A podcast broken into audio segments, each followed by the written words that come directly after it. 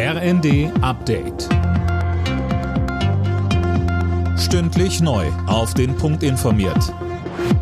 Ich bin Fabian Hoffmann. Guten Tag.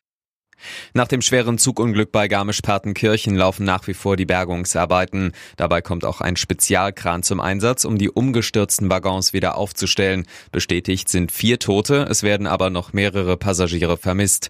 Die Regionalbahn war auf dem Weg nach München entgleist. Innenministerin Nancy Faeser besuchte noch gestern den Unglücksort. Ich bin hier, um unser Mitgefühl, unser tief empfundenes Mitgefühl der Bundesregierung insbesondere auch des Bundeskanzlers Olaf Scholz und meines Kollegen Verkehrsministers Volker Wissing auszudrücken.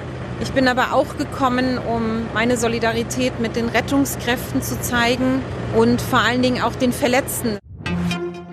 SPD-Chef Klingbeil fordert mit Blick auf die Modernisierung der Bundeswehr schnelle Entscheidungen. Das Beschaffungsamt darf nicht jahrelang nach dem ultimativen Rucksack für die Truppe suchen, sagte er den Funke-Zeitungen. 100 Milliarden Euro werden bereitgestellt. Mit einem großen Konzert im Buckingham Palast gehen die Feierlichkeiten zum Thronjubiläum der Queen heute weiter. Mehr als 20.000 Gäste werden erwartet. Unter anderem treten die Band Queen, Diana Ross und Elton John auf. Elizabeth selbst ist wegen gesundheitlicher Probleme nicht dabei.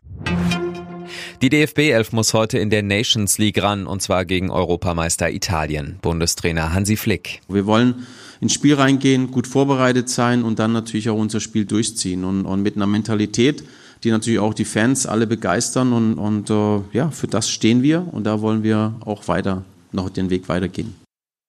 Anstoß in Bologna ist um 20.45 Uhr. Die weiteren deutschen Gruppengegner in der Nations League sind England und Ungarn.